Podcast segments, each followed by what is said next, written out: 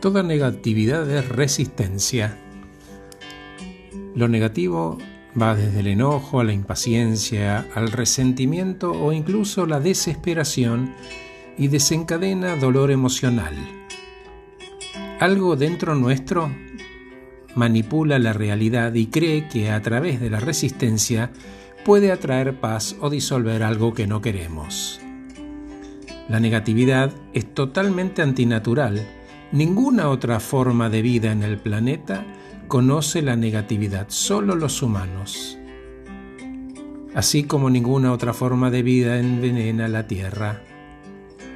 Ahora, una emoción negativa puede contener también un mensaje importante. Viene a decirnos algo, advertirnos de algún peligro. El secreto es escuchar lo que la emoción vino a decirnos en lugar de tratar de taparlo o echarlo.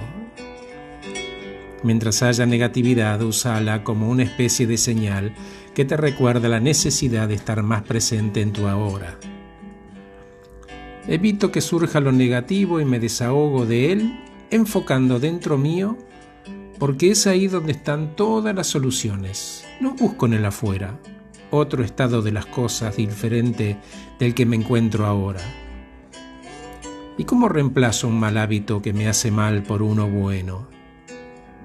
Comienzo por perdonarme este estado de ánimo y me acepto como estoy. Por ejemplo, no estar en paz y me perdono a mí mismo el maltrato. Acepto no estar en paz. La aceptación y el perdón van de la mano. Cuando aceptamos nuestras imperfecciones, estamos dándole una tregua al perfeccionismo y a la ansiedad. Está bien intentar hacer las cosas de la mejor manera que podamos, pero el perfeccionismo es enemigo de lo bueno y lo bueno de lo bueno es que siempre se puede mejorar. Gracias por escucharme. Soy Horacio Velotti, que estés muy bien. Te dejo con la música.